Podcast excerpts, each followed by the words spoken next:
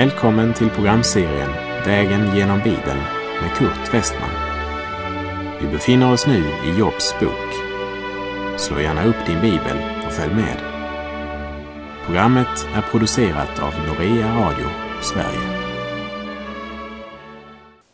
På vår vandring Vägen genom Bibeln så har vi nu kommit till Jobs bok. Och genom den boken så får vi en inblick i ett av tillvarons största frågor och svåraste problem, nämligen lidandet. Jobs bok, det är den första av Bibelns poetiska böcker, men den är inte poetisk i betydelsen rytmisk.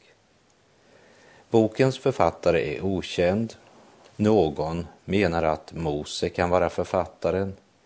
Andra har föreslagit Esra andra åter Salomo. Och någon menar att Job själv kan vara författaren. En annan möjlighet är Elihu, Barakels son från Bus, som var en av de tre eländiga tröstarna om vilka Gud säger att de inte hade talat om Gud vad rätt är, så som hans tjänare Job hade gjort som vi ska se när vi kommer till kapitel 42. Tanken på att Elihu kan vara författaren den grundas då på orden i Jobb 32.17 där det står Nej, också jag vill svara i min ordning. Jag vill lägga fram min mening, också jag. Det vill säga, Elihus svar står i jag-form där författaren inte refererar till samtalet mellan parterna utan ger uttryck för sin personliga mening. Jag vill lägga fram min mening. En annan intressant sak med Jobs bok är att vi inte vet vid vilken tid Job levde. Inte heller var han levde. Det står visserligen att han levde i Us land men vi vet inte med säkerhet var det landet låg. Och medan tid och plats ofta har varit noggrant angivet och varit ganska avgörande i andra böcker så är det inte nämnt här. Och även om vi nog inte ska spekulera för mycket på tiden så ligger det nära till hands att anta att det var under patriarkernas tid. Det är möjligt att Job kände Jakob. Jobs bok refererar aldrig till Mose lag och inte heller till några andra händelser som är nedtecknade i Andra Mosebok, vilket gör det naturligt att anta att Jobs bok skrevs före Andra Mosebok. Så låt oss se på några av de argument som talar för att Job levde så tidigt i mänsklighetens historia. För det första, Jobs livslängd. Jobb kapitel 2 säger att Job levde ytterligare 140 år efter att han blivit helad och upprättad och att han fick se sina barn och barnbarn i fyra led. Därmed förstår vi att han levde i ett tidigt stadium av mänsklighetens historia då livslängden var betydligt högre. Och för det andra Job fungerade som överstepräst för sin familj. Eftersom varken Israels barn nämns och inte heller något annat prästerskap så händer det här tydligen innan det ämbetet blev upprättat. Och det tredje, Elifas från Teman var sannolikt en av Esaus efterkommande. I Första Mosebok 36, vers 10 och 11 nämn Esaus son Elifas. Och det står att en av Elifas söner var bland annat Teman. Allt det här antyder att det är i patriarkernas tid utan att vi ger någon speciell tidsangivelse. Och kanske är det något av poänget eftersom skriften inte anger varken tid eller plats. Det vi kan säga, det är att Jobs bok sannolikt skrevs före Mose och lagen. Jobs bok är utan tvekan en mycket gammal bok och det säger oss att lidandets problem egentligen är så gammalt att det går helt tillbaka till syndafallet. Därför visar Jobs bok hur centralt lidandesproblemet är och alltid har varit. Lidandets problem är tidlöst. Jobs bok visar oss också att Bibeln inte är främmande för lidandets problem, utan istället så möter oss Guds ord också mitt i lidandet för att visa oss vilken utväg Gud beredde för dem som led. Men innan vi går vidare så måste vi ändå säga att det är inte möjligt för vår mänskliga tanke att kartlägga eller helt förstå lidandets problem i all dess oerhörda vidd. Men vi kan genom ordet dock finna hjälp och tröst. Jobs bok tar upp frågan om varför den rättfärdige måste lida. Eller kanske jag hellre borde säga att det ger oss en av orsakerna till varför den rättfärdige måste lida. Jag tror inte att det är huvudbudskapet i den här boken, även om det är många bibelforskare som menar det. Jobs bok är också skriven för att Satans baktalande av människan inte ska stå där utan att bemötas av Gud. Och för att uppenbara sanningen om Job, både för honom själv och för hans närmaste vänner och även för oss. Och en annan sak är att Jobs bok undervisar om uthållighet. Aposteln Jakob säger i Jakobs brev kapitel 5, vers 11. Vi prisar dem saliga som håller ut ni har hört om Jobs uthållighet och sett hur Herren till slut handlade med honom. Herren är rik på kärlek och barmhärtighet. Men det som Herren framför allt vill lära oss genom Jobs bok, det är nödvändigheten av att fördjupa det personliga förhållandet till vår Gud. Och skulle du inte vara enig med mig på den punkten så fortsätt ändå och gör mig sällskap på vandringen genom Bibeln. Så får du i slutet av boken dra dina egna slutsatser. När människan ska tala eller skriva och ge exempel på någon som behöver lära känna Gud tar man oftast utgångspunkt i någon djupt fallen person som sjunkit så djupt i syndens dy att alla förstår att den här personen behöver nog hjälp. För honom vore det nog bra att tro på Gud. Alkoholister och drogmissbrukare som får ett nytt liv får också gärna stor uppmärksamhet i församlingen. Och jag ska inte säga att det är något fel i det.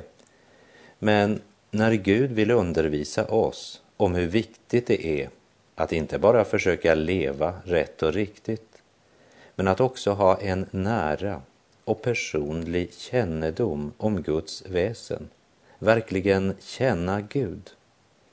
Då tar han en av de allra bästa människorna som exempel. För Jobb levde rätt och riktigt. Gud själv säger ju om Jobb, på jorden finns inte hans like i oförvitlighet och redlighet. Ingen som så fruktar Gud och undviker det onda. Och ändå så saknade denne fromme och ärlige man något av den allra rikaste dimensionen, nämligen den nära kännedomen om Guds väsen. Gud valde att berätta för Jobb och visar att också för honom så var det en underbar välsignelse att personligen lära känna Gud bättre.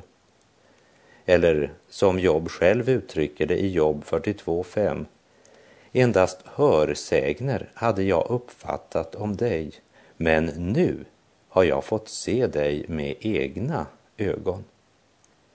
Jobb hade tidigare en teoretisk kunskap om Gud Och vi ser att han inrättade också sitt liv efter den kunskapen. Han var noga med vad som var rätt och han var en gudfruktig man. Och jag tror att det är viktigt att vi ändå är klara över att det var inte något hos Jobb som var orsaken till hans lidande. Vi tror ofta att lidande, nöd, prövningar och svårigheter automatiskt har samband med synd och ogudaktighet. Och just därför är det viktigt att mycket tydligt påminna och än en gång repetera hur Gud ser på jobb. På jorden finns inte hans like i oförvitlighet och redlighet. Ingen som så fruktar Gud och undviker det onda. Han var alltså inte bara en man som hade en fin fasad och levde ostraffligt till det yttre.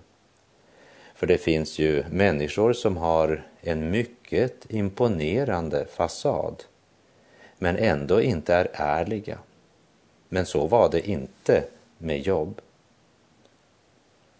Om vi försöker finna svaret på varför jobb måste lida och försöker finna det svaret i Jobs eget liv eller i hans familj, då kommer vi på villospår. Därför är också de första kapitlen i Jobs bok oerhört viktiga, för det avslöjar att det fanns inget svar på jorden. De första kapitlen är en profetisk uppenbarelse av något som föregår i den himmelska världen. Och vi ska lägga märke till att det är Gud själv som tar upp jobb som samtalsämne. Det är ett drama som utspelar sig i Andens värld. Men dramats konsekvenser föregår i högsta grad på jorden. Och förhoppningsvis får Gud genom dessa kapitel lära oss att lidandet inte nödvändigtvis är ett straff men att den som älskar Gud kan komma att genomgå mycket ont som inte alls behöver vara en följd av synd eller av Guds vrede. Jobs bok är en gripande berättelse om en människa som mitt i den djupaste förtvivlan inte önskar att anklaga Gud. Vi läser i Jobs bok kapitel 1 och vers 1. I Us land levde en man som hette Jobb. Han var en oförvitlig och redlig man som fruktade Gud och undvek det onda. När det sägs att Jobb var en oförvitlig och redlig man så betyder det inte att han var syndfri. Men att han kom inför Gud på den väg som Gud föreskrivit och som i det gamla förbundets tid bestod i det offer som Gud hade bestämt. Och i kraft av offerblodet var Jobb oförvitlig. Det vill säga, han levde i försoningen och förlåtelsen. Och det var inte så att han bar fram offren och sedan brydde han sig inte om hur han levde. Nej, han var en man som fruktade Gud och undvek det onda. Och av denna respekt för den helige Gud har vi mycket att lära idag. Vi lever i en tid där de flesta vet oerhört lite om respekt. Det kan vi märka när människor i sina desperata försök på att vara oformella faktiskt ofta blir respektlösa i sina böner till Gud. Jobb var en man som fruktade Gud och undvek det onda och han var redlig. Det vill säga, man visste var man hade honom. Han var en man som var likadan hemma som han var borta. Han levde inget eh, dubbelliv. Han var inte heller självsäker eller övermodig. Han inbillade sig inte att han kunde utsätta sig för frestelser och ändå förbli stående. Som Paulus skrev i Första Korinthierbrevet 10.12.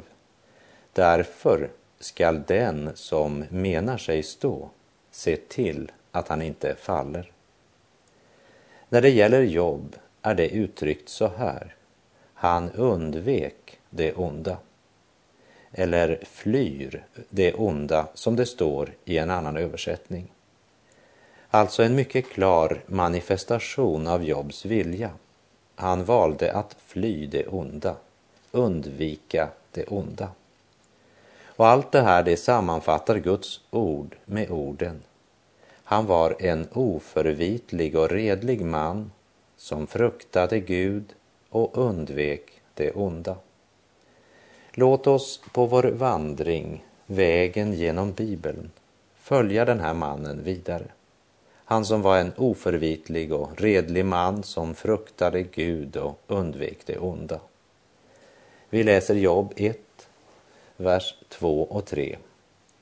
Åt honom föddes sju söner och tre döttrar och han ägde sju tusen får, tre tusen kameler, femhundra par oxar och femhundra åsninnor. Därtill tjänare i stor mängd. Så var denne man mäktigare än någon annan i Österlandet. Alltså en ytterst välbärgad man. Och skriften sammanfattar det med orden mäktigare än någon annan i Österlandet. Och välfärden, den var så stor att hans söners liv präglades mer av gästabud och fest än av insats och ansvar. Och den utvecklingen och det livet var något som verkligen bekymrade Jobb. Vi läser vers 4 och 5. Och hans söner hade för sed att gå bort och hålla gästabud den ena dagen i den enes hus, den andra dagen i den andres. De sände då och inbjöd sina tre systrar att äta och dricka tillsammans med dem. När så en omgång av gästabudsdagar var slut sände Jobb efter dem för att helga dem. Tidigt om morgonen offrade han då ett brännoffer för var och en av dem. Ty Jobb tänkte, kan hända har mina barn syndat och i sina hjärtan talat kränkande om Gud. Så gjorde Jobb för varje gång. Det är tydligt att barnen var vuxna eftersom de hade varsitt hus och det är uppenbart ett gott förhållande mellan syskonen. Men trots det så ser Jobb att välfärden och lyxlivet de så bekymmerslöst levde, det medförde vissa faror. Även om barnen varken gjort eller sagt något som antydde på att de inte längre levde med Gud, så kände Job sig inte säker. Och hans kärlek till Gud och hans omsorg för barnen fick honom att sända bud efter barnen för att helga dem, står det. Varje gång dessa gästabudsdagar var slut. Tidigt på morgonen så offrade han då ett brännoffer för var och en av dem, ifall de skulle ha syndat mot Gud.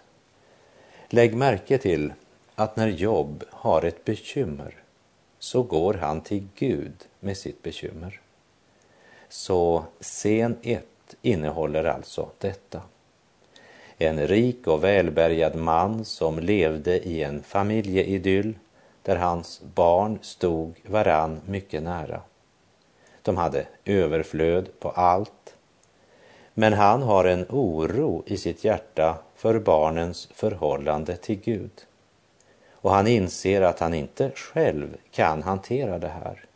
Därför vänder han sig till Gud. Och där avslutas scen 1. Nästa scen i det här färgstarka dramat, det utspelas i den himmelska världen. Och varken Jobb eller någon annan människa kände till det som föregick där. Men det vi nu ska läsa om, det kan hjälpa oss som lever idag att förstå i alla fall något av det som kan möta ett Guds barn under jordevandringen. Inte så att det kartlägger hela lidandets problem i all dess vidd. Men vi får en inblick i något som vi eljest knappast hade kunnat föreställa oss. Vi läser Jobb kapitel 1 och vers 6. Men nu hände sig en dag att Guds söner kom och trädde fram inför Herren och åklagaren kom också med bland dem. Vi får höra hur Guds söner trädde fram inför Herren. Dessa Guds söner som utgör Guds underrättelsetjänst måste jag bara erkänna att jag vet ganska lite om. Men jag tror att de är oändligt många, som sandkornen på havsstranden, vilket betyder att varken du eller jag kan räkna dem. Ändå är de förnuftsväsen, skapade av Gud och ansvariga inför honom. Och därför måste de komma och avlägga rapport regelbundet. Och det är något som vi verkligen borde räkna med. Men så kommer det något som är ganska chockerande. Vi får höra att åklagaren kom också med bland dem. Det är en överraskning. Vers 7.